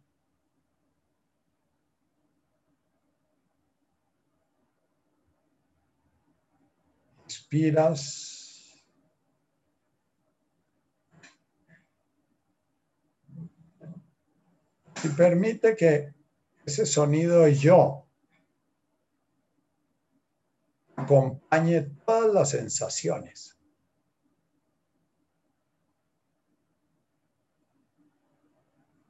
Al expirar, permite que el sonido soy acompañe todo ese esparcido. Mira ese ser manifestándose en todo tu campo perceptivo.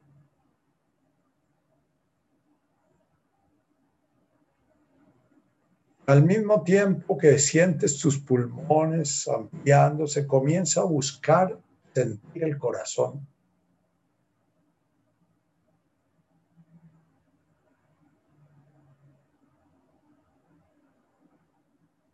Expiras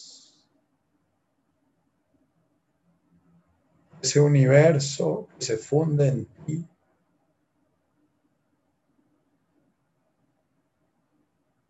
Anima el corazón. Animar.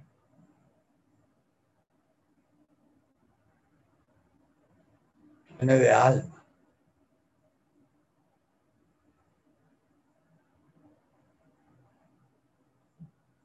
Respiras.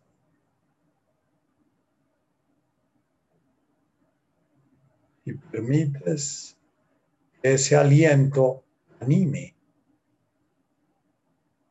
todo ese universo que te rodea. Hace parte de ti. Hace parte de tu identidad. Observa la forma como presencias, existencia, ese yo soy.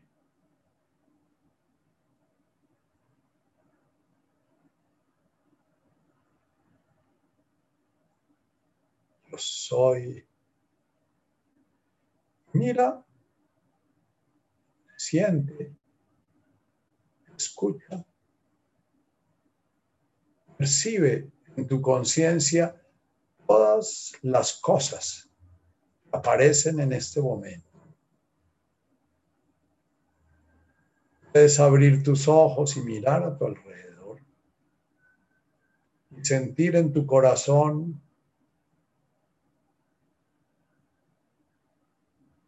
en tus oídos, en tu piel,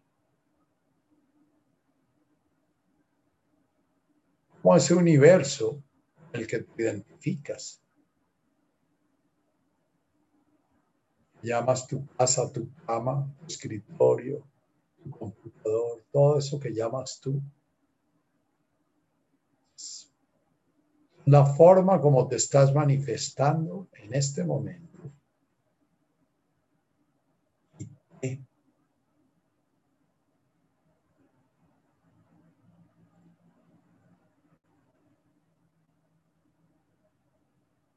Mira qué hay detrás de ese al que te estoy hablando.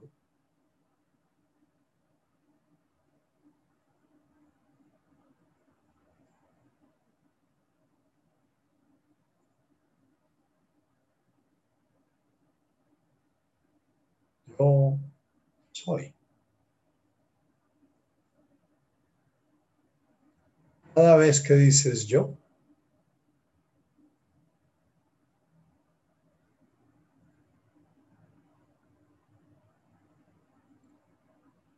eres consciente de ese universo, miras, escuchas, sientes. Le das realidad a ese universo, incluyendo tu cuerpo.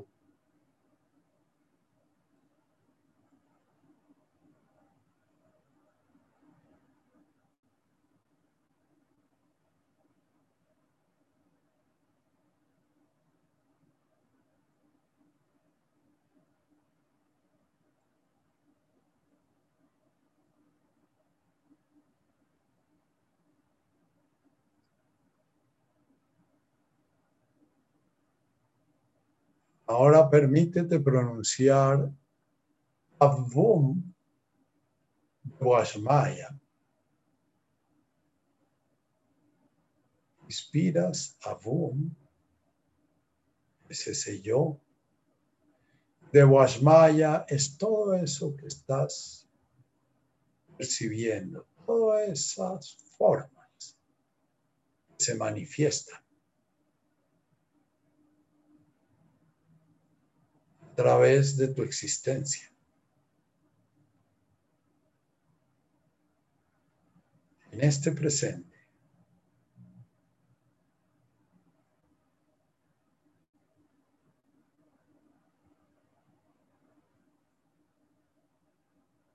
Siente eso.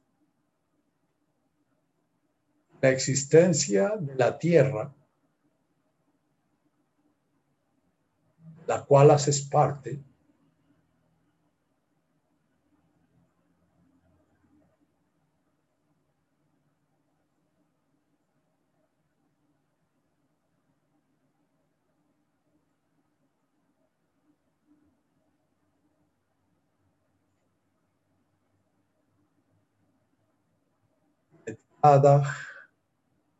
Shimoch Suelta tu aire cuando dices mercada. Inspirando, permite que vuelva a sonar ese de Washmaya.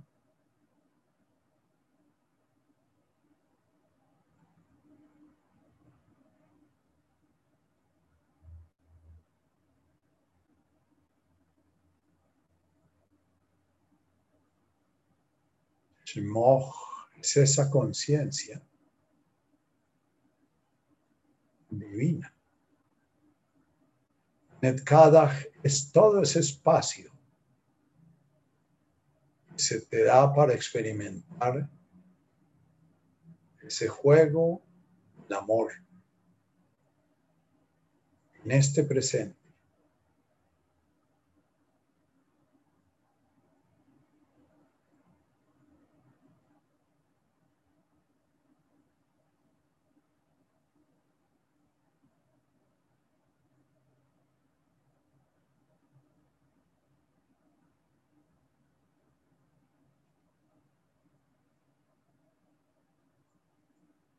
De Malkutaj. Permite inspirar en el T, expirar en el Malkutaj.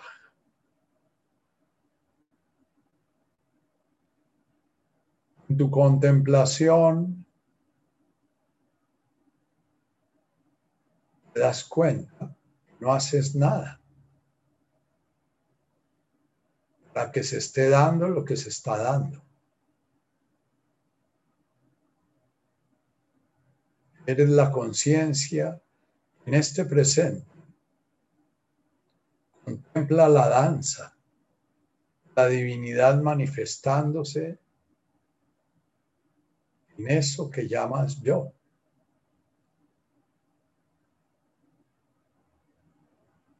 Eres ese yo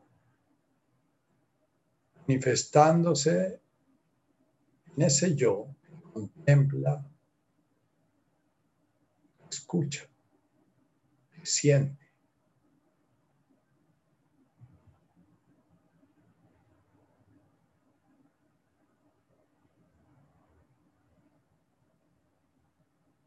Si te permites, sueltas el control hasta de tu respirar. Permites que sea la respiración divina la que se hace presente. Es el primer entrenamiento que hacemos. Comenzar a descubrir ¿Cuál es la respiración natural? Respiración de Malkutaj. Respiración del orden se manifiesta en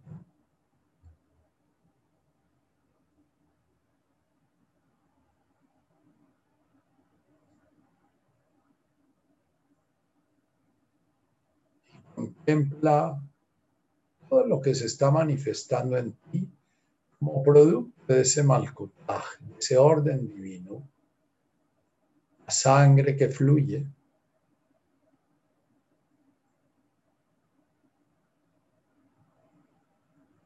Contempla desde tu corazón, abarcándolo todo.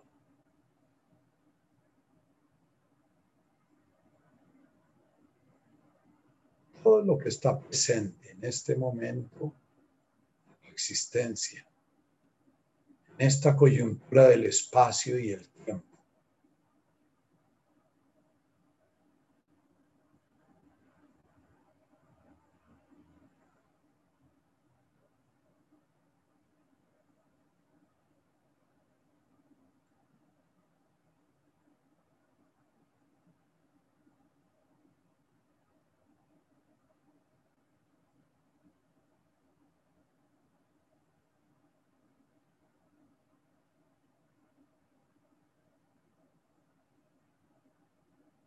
tiempo. te cuenta como cada uno de los átomos que te compone, cada una de las células que te compone, cada una de las moléculas que te compone, cada uno de los átomos, las moléculas, las células que componen todo ese universo eres tú, es tu presente. requiere de tu voluntad personal, sigue ese orden.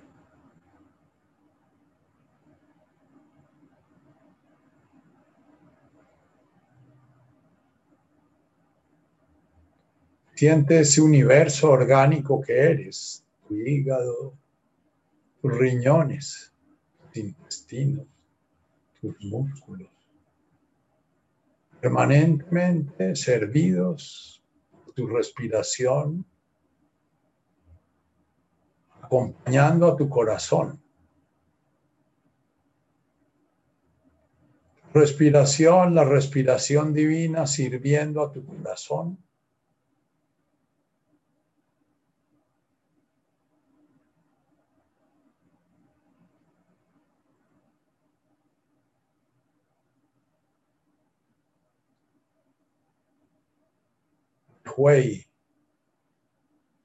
Siente ese es, ese por tanto, eso estoy sintiendo se traduce como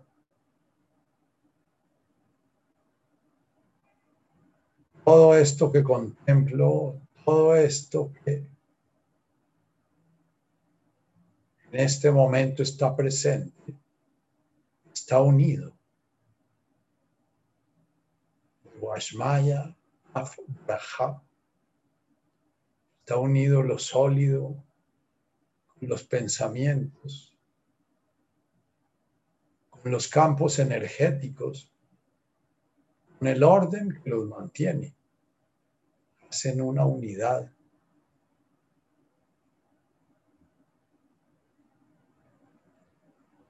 Esa unidad le ponemos el nombre amor.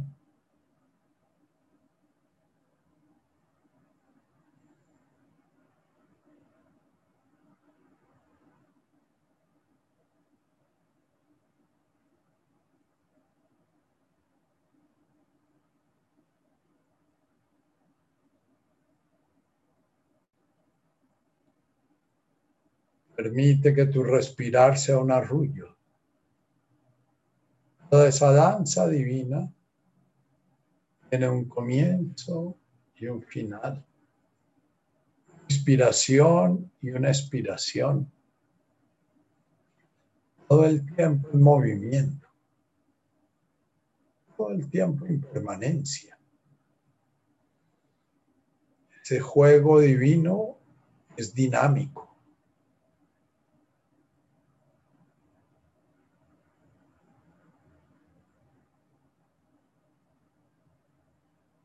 Eso no lo podemos entender. La mente necesita disecar, necesita parar,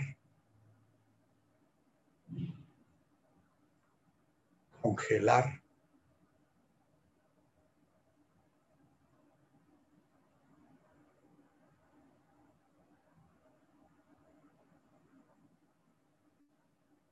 Siente como cuando el corazón manda con todo este universo presente, la mente al principio entra en conflicto. Lea, ya no se quiere dejar el mando. poco a poco va quedando o la música de fondo del vecino a veces nos impide el sueño. Hasta que terminamos dejando de darle importancia. Podemos entrar en la paz, la serenidad de la conciencia una, el sueño profundo.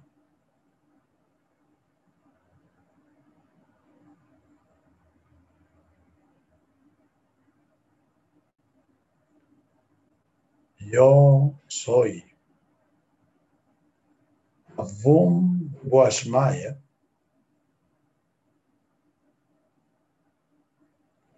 Para pasar el concepto abstracto, la experiencia y un camino. Es este. Una y otra vez ir a tu presente utilizando como punto de apoyo tu cuerpo, respiración, tu sensorialidad, tu mirada, tus oídos.